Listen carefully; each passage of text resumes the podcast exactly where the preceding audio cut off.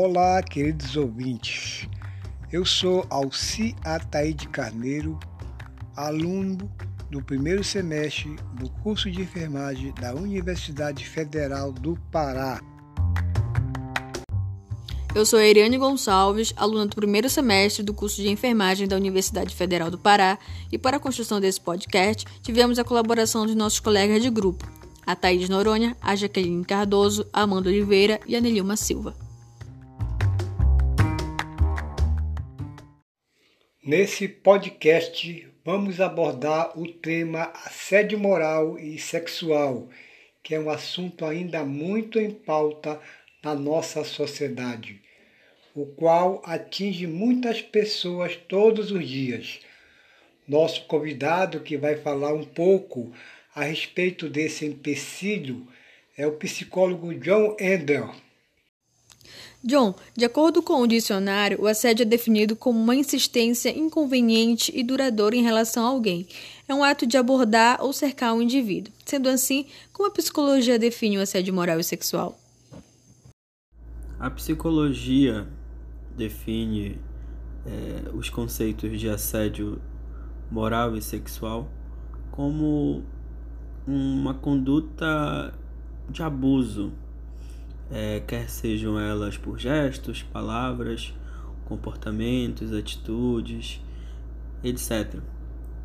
E pelo, pelo prazer de a sistematização e repetição dele, em atentado contra o pudor, a dignidade, integralidade física, psicológica, emocional de uma determinada pessoa ou grupo.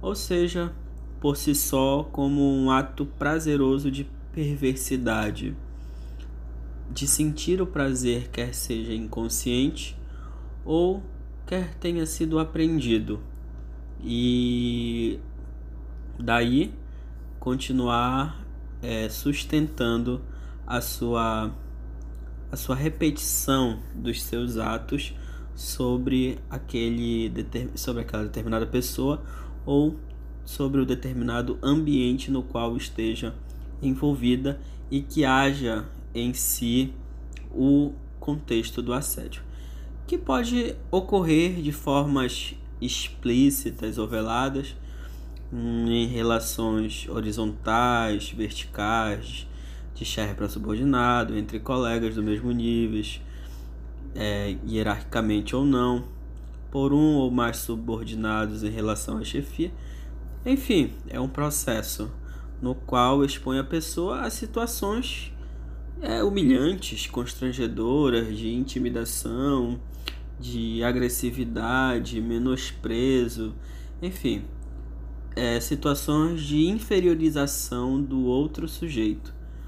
E, sobretudo, é, de plena e total é, antipatia pelo outro pelo outro funcionário, pelo outro colega, pelo outro indivíduo. Um atentado é, desprezível e perverso. Sabemos que são duas questões diferentes, mas que podem andar em conjunto, ou seja, uma pode decorrer da outra. Assim, Quais as formas de assédio moral e sexual? As situações mais comuns que caracterizam assédio moral são, por exemplo, a deterioração de propósito das condições de trabalho de uma pessoa ou de um grupo específico, a perseguição, recusa de comunicação, evitando abordagem direta com a pessoa assediada ou isolando fisicamente, de certa forma constrangido ou é, lhe é, omitindo informações, enfim. O atentado contra a dignidade, o pudor, ofendendo, espalhando mentiras e boatos, fazendo críticas negativas ou brincadeiras sem graça sobre a vida profissional e pessoal do assediado, adotando comportamentos ou gestos que demonstrem desprezo para com aquela pessoa que está sendo inferiorizada. A violência verbal ou física, no caso, falar aos gritos, ameaçar a pessoa ou agredi-la fisicamente, ainda que de forma leve, ou até mesmo com violência psicológica, que é o que pesa bastante interiormente dentro do indivíduo. Invadir a intimidade da pessoa, procedendo às escutas de ligações telefônicas, leituras de correspondências ou e-mails, para além do profissionalismo, para muito além do que é necessário ou básico permitido dentro do ambiente de trabalho. Descumprir, ameaçar ou dif dificultar o usufruto dos direitos trabalhistas. No caso, tudo o que a pessoa, o indivíduo, tem direito no seu trabalho, tem seu pleno direito garantido em leis, como os horários, férias, licenças, entre outros. Diante de uma situação que a pessoa identifique que está sofrendo algum tipo de assédio, quais características ela pode encontrar no modo de atuação do assediador? As características que uma pessoa que está sendo assediada pode encontrar de oriunda de alguém que está assediando ela é provém já do que já foi falo aqui sobre as questões de, de uma agressividade, de uma hostilidade, de uma questão de implicância pessoal, particular, às vezes pré-estabelecida, ou até mesmo criada antipaticamente num, num, em algum momento dentro do ambiente do contexto de trabalho que sirva como assim uma espécie de, de gatilho para a perseguição. Ou seja, a perversidade é, a partir de uma banalidade.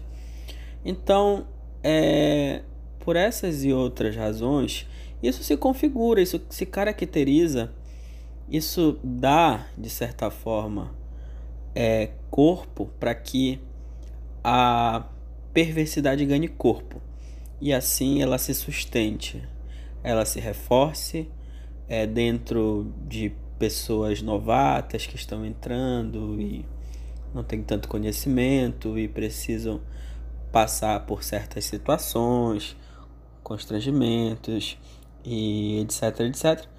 Tanto para a, a quem a, faz, promove o assédio, se promover, né, de certo, entre aspas, né, se promover de, de tirar, de, de achar que tem o direito e que tem esse poder para fazer o que bem entender, o que bem querer, assim, muito, muito para além, muito para fora da do campo profissional, do que é pré-estabelecido, pré-requisitado ali pontualmente no ambiente de trabalho. Então, dentro dessas situações, a gente consegue gerar características e personificar as atuações de um assediador. Que ele vem, que ele chega e solta uma, uma piada é, assim que, que venha a constranger a pessoa é, próximo de, de muitas pessoas sem o consentimento dela, ou faça alguma um acariciamento, uma mão boba que nem é tão boba, né? Dentre outras formas, tanto com um tom implicitamente de cunho sexual, ou seja, de desejo, de prazer, quanto de perseguição, de perseguição, de implicância, onde quem é assediado tem noção, tem noção de que está sendo perseguido, tem noção de que está sendo violentado, tanto moral como sexualmente. Talvez quem não em alguns casos, né? Talvez em pouquíssimos casos na realidade, talvez quem não quem acedie não, não se dê em algum momento de que está fazendo aquilo, mas sim. Alguns têm plena, a maioria tem plena consciência do que está fazendo e gosta, porque se acha no, num grau, se acha num poder elevado de ter o controle, entre aspas, o pseudo-controle, o pseudo-domínio do outro, para além até do campo profissional. como se fosse uma espécie de marionete, como se fosse uma espécie de, de escravo, de submisso. Já as situações mais comuns que caracterizam o assédio sexual é, estão vinculadas às seguintes situações: as insinuações de conotação sexual, por meio de comunicação verbal ou escrita, com, ou até mesmo os olhares, as gesticulações, dentre outras formas que pareçam veladas ou diretas. Aproximação física de forma inoportuna, toque ou criação de situações de contato corporal sem consentimento recíproco, no caso, sem, a, sem o querer, sem o permitir. No caso, persistente, a persistência da conotação puramente sexual. Uso constante de piadas e frases de duplo sentido, fazendo alusão de produção de embaraço ou sensação de vulnerabilidade, ou até mesmo perguntas indiscretas sobre a vida privada no caso a invasão, né? A, a, de querer saber mais ou querer se dar o direito de poder invadir é, determinadas barreiras da pessoalidade de quem está sendo assediado. Ameaça de perdas ou promessa de obtenção de benefícios em troca de favores sexuais. O que nós em alguns casos até existem e são configurados como crime, como teste de sofá, e dentre outros exemplos, né, de promoções, de, enfim, contratação que acontece. Vez ou outra acontece. Infelizmente, nós ainda estamos aquém de uma de uma legislação rígida e que aplique sobre essas situações uma um, que dê uma segurança a quem é assediado, a quem é importunado. Quando uma pessoa se encontra nesse ambiente hostil e intimidatório que o assédio causa, ela pode se achar desorientada na maneira de como deve agir. A partir da sua vivência, como se pode orientar a vítima que está sofrendo esse tipo de violência? Existem diversas formas de é, tentar resolver é, esse tipo de situação dentro do contexto do trabalho. A primeira forma é chegando e conversando, tentando dialogar, primeiramente, se forem graus leves, baixos ou até mesmo moderado, dá para tentar vincular um diálogo diretamente com quem lhe transmita esse esse sentimento ruim, esse sentimento de perseguição, esse sentimento de, de, de, de hostilidade dentro do ambiente e conversar. Conversar se, se existir é, uma, uma maturidade, se existir um controle para isso, sim, conversar primeiramente, avisar e a partir daí tentar manter um respeito, um diálogo mútuo para que seja sanado de uma vez por todas e que aquilo não progrida. Porém, se em alguns casos é, isso já estiver avançado demais, já estiver quase que é insuportável, você tem que dar parte, no caso se a pessoa for um superior, dar parte para outro superior, para o outro superior para que lhe, lhe encaminhe, ou da parte até mesmo para o próprio, próprio psicólogo, né, das, das organiza da organizacional, né, que é das empresas, para que ele decida a respeito disso, para que ele, no caso, melhor direcione ou melhor consiga melhor resolver a situação a fim de dialogar, de conversar, de saber o que, que acontece para que aquela aquele agressor haja de forma particularmente com determinado indivíduo, com aquela pessoa. Então, assim, entendendo, compreendendo, vendo como é que dá para reestabelecer as funções é, pares da, da empresa enquanto, enquanto um ambiente que une todas essas engrenagens, é, é necessário que ainda assim, ainda assim, em graus elevados ou insuportáveis, que sim, que dê queixa, que também, se não conseguir resolver, se a implicância ficar extremamente sem condições de sustentabilidade, é necessário que a pessoa que a pessoa denuncie, até porque é, é, um, é uma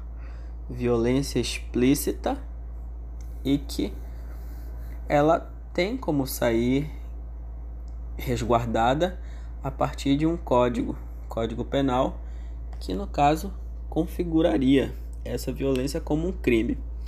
E aí já seria, né, uma outra uma outra situação. Mas existe sim o diálogo, a tentativa de compreensão, a tentativa de restabelecimento da, das funções de maneira pacífica entre superiores e subordinados ou a denunciação do crime por si só, o que seria o que não deixa de ser inviável, muito que pelo contrário, pode vir a ser uma uma espécie de, de alternativa já no, no final das contas sem, sem que a pessoa se veja assim num, em um ambiente desesperador. Nós sabemos que qualquer tipo de violência que uma pessoa possa sofrer vai causar danos a esse indivíduo. Essa pressão que é exercida sobre a vítima que está sofrendo assédio não é diferente. Então, quais os impactos que esse tipo de violência pode causar sobre a pessoa assediada?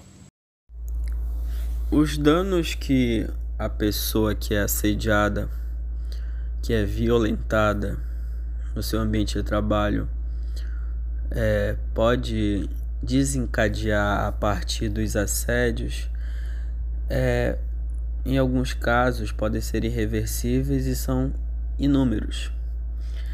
É, podem gerar algumas crises, transtornos, sentimentos de inferioridade, sentimentos de insegurança, de dependência, de carência, de vulnerabilidades sentimentais, emocionais, psicológicas, antissociais a partir de determinados contextos, do determinado contexto que a violência se insere, se configura ou se caracteriza. É, por exemplo, as mulheres que sofrem de assédio de cunho sexual podem se sentir introvertidas é, com, com alguns com homens em determinados contextos do trabalho, querendo assim evitar contato com colegas homens, o que por si só já generaliza, mas é um sistema de defesa.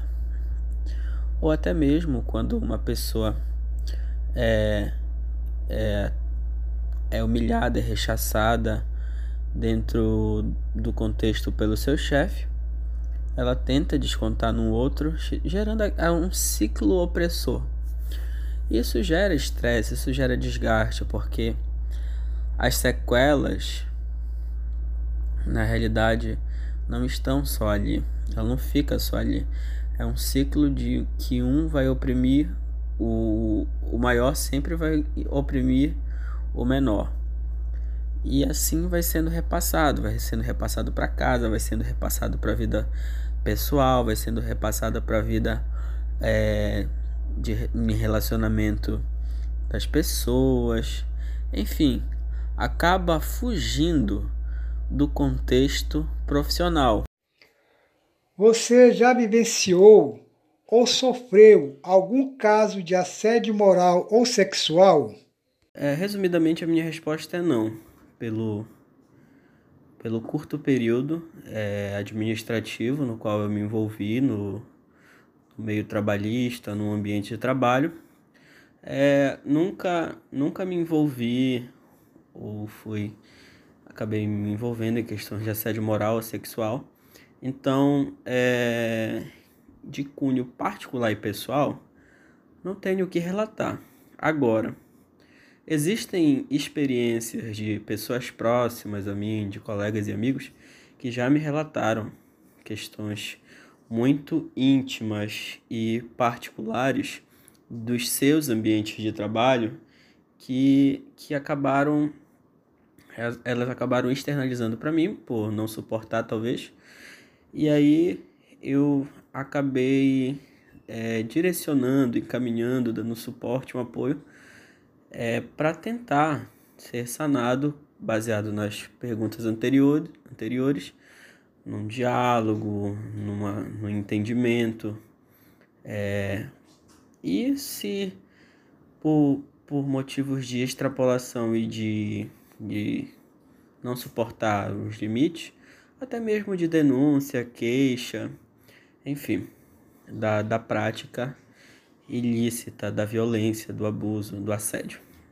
Então, é, baseado na minha experiência, não, mas em experiências de pessoas próximas, de amigos e colegas, sim, assistenciei e, é, de, de certa forma, estou disponível para ajudá-los no que for preciso é, referente ao assédio moral e sexual. Sabemos que os casos de assédio, seja sexual ou moral, são comuns na nossa sociedade. São inúmeras as ocorrências de assédio. É mais frequente em mulheres, seja no ambiente de trabalho, na rua, transportes públicos ou privados. Qualquer lugar, esse tipo de opressão pode ocorrer. Então, diante do que ouvimos nesse podcast e os impactos negativos que essas violências causam em uma pessoa, é necessário fazer denúncias a 180. Fazer boletim de ocorrências para que tudo ocorra dentro da legalidade. Essas ações são essenciais para que políticas públicas sejam criadas, assim como ajuda a melhorar as leis que já existem. Se manifestar quando somos testemunhas em um caso de assédio é muito importante, pois vai ajudar a vítima que está passando pelo momento que é delicado. Além de ser extremamente necessário que as pessoas se coloquem ao lado da vítima e tenham empatia, pois todos estamos suscetíveis a esse tipo de violência. E lembrando que a culpa nunca é da vítima. Agradecemos a presença do psicólogo John Ender por aceitar participar desse podcast e a você que escutou até aqui e aprendeu um pouco sobre o assédio moral e sexual. O nosso muito obrigado.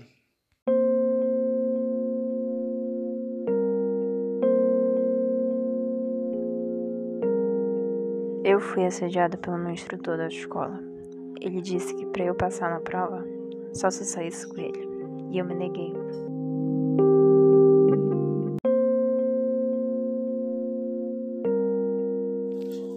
Eu sofri assédio na empresa onde eu trabalhava.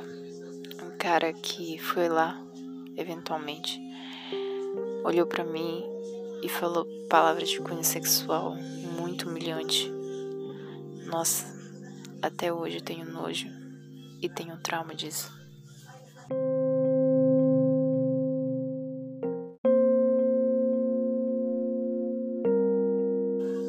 Eu fui assediada no ônibus. O cara sentou do meu lado, passou a mão nas minhas pernas. Na hora eu fiquei completamente paralisada. Mas aí o cobrador viu que eu fiquei muito incomodada e expulsou o homem do ônibus.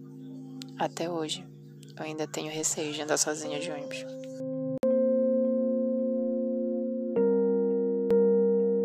Não se cale, denuncie.